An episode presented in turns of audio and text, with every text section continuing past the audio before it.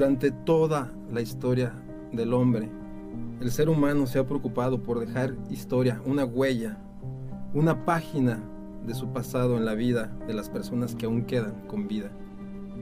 Consciente e inconscientemente vamos dejando esa huella en el paso del tiempo, en los hechos que la vida va forjando en cada persona, en cada habitante, en cada pueblo, en cada ciudad, en cada colonia, en cada municipio. Inconscientemente vamos marcando personas a nuestro alrededor, personas que convivieron con nosotros y que en el momento en que desaparecemos físicamente, simplemente al recordarnos, nos atrae con su mente. Esto pasa en la ciudad de Guadalajara y en todas las ciudades. Somos energía, impregnamos nuestra ciudad con nuestra energía, con esas vibraciones, esas frecuencias que personas nos van trayendo de nuevo convivencias a este mundo, con recuerdos. ¿Qué ha pasado en tu colonia? ¿Qué ha pasado con el vecino en la casa donde te acabas de cambiar? No lo sabemos, pero las frecuencias quedan ahí. Esas esencias que quedaron impregnadas en las paredes, oscilando en vibraciones y que en algún momento se van a manifestar para ti, de una manera u otra.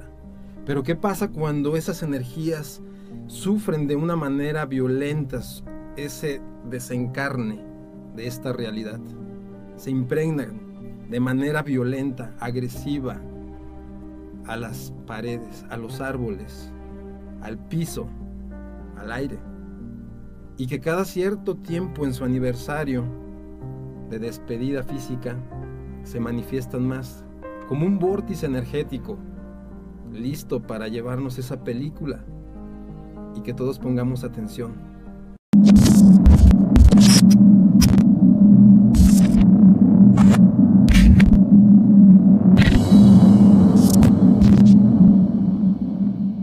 Durante todos los días de cada semana, de cada mes, de cada año, miles de usuarios del transporte del tren ligero, línea 2, bajan y abordan en la estación de Oblatos.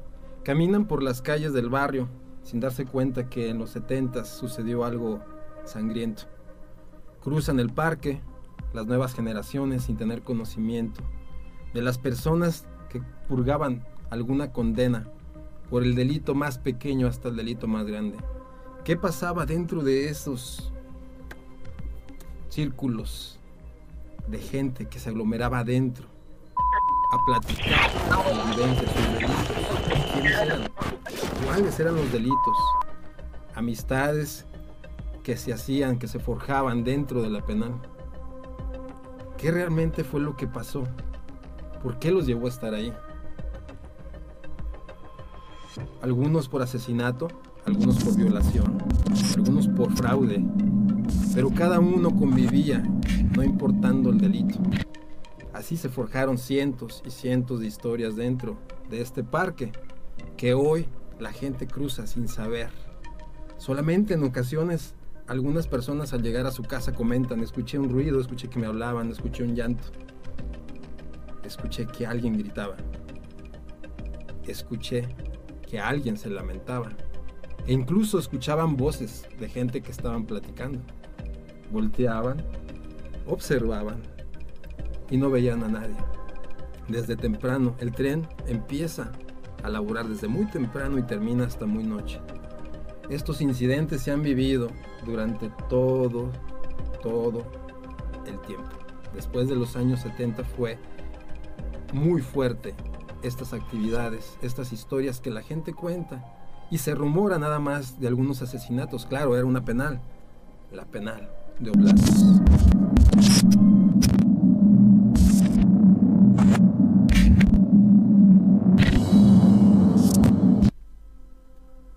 La historia se repite una y otra vez. Parece que las personas menos deseadas en esta sociedad son los que se pasan de vivos. Y los vamos alejando siempre a las orillas. En un principio Escobedo fue la penitenciaria que estuvo en una orilla. Al verse superada por la población que conforme iba avanzando, se cambió y se fue nuevamente a la orilla. La nueva penitenciaria de Oblatos fue lo más novedoso en su tiempo en su inauguración. 70 años le bastaron para verse superada nuevamente por la población que iba avanzando. La urbanidad se iba comiendo las áreas verdes. Pero ¿qué era antes de ser una penitenciaría? El nombre de Oblatos viene de una congregación de hermanos. Oblatos en latín significa los ofrecidos. Más de 300 años estuvo esta congregación. Era una hacienda y los hermanos de Oblatos sembraban, vivían de esas tierras. Solamente quedó el nombre y un recuerdo que pocos recuerdan, Oblatos. Este nombre lo absorbió la penitenciaría, que si te das cuenta nada tiene que ver con lo que hacían los frailes, los sacerdotes, los monjes, los religiosos día a día con sus labores. A las purgas, las condenas, el sufrimiento, que llevaba cada preso. Pero bueno, la gente por fuera solamente se daba una idea que había una penal y las noticias afuera en la sociedad era que convivían y restablecían a un individuo para reintegrarlo en la sociedad. Evidencias como la que estamos viendo, donde se atendía de una manera magnífica al preso y se le orientaba para reintegrarlo nuevamente en la sociedad pero la verdad era otra. La verdad era que aparte de pagar una condena, sufrían por las violaciones, los atropellos, las extorsiones que los presos de mayor violencia, sin miramientos, remordimientos, cometían sobre siempre los más pobres, los más débiles, los más humildes. Esto era el pan de cada día dentro de todo esto llevó a una gran rebelión. Una rebelión que pocos recuerdan y que hoy estamos aquí para hacértela saber. Historias de sangre pasaban continuamente. ¿A qué me refiero con historias de sangre? Ese abuso que sufrían los presos de nuevo ingreso por los que tenían condenas interminables, 100, 200 años, por homicidio, por violación, por no tener una moral ya establecida. ¿Qué pasaba en las celdas? ¿Qué fue lo que aconteció? Que llevó a ese impregnamiento energético que el día de hoy todavía se percibe y que es curioso. Siempre, o por lo menos las dos penitenciarías que han estado en Guadalajara, hoy son parques. La antigua penitenciaría de Escobedo, hoy es el famoso Parque Rojo y que en ocasiones también los chavos que hoy pasean con sus patinetas, con sus bicicletas, escuchan también murmullos. Y también la penitenciaría de Oblatos hoy es un parque. Y es donde te pregunto, ¿qué pasó tan fuerte en ese lugar que quedó impregnado?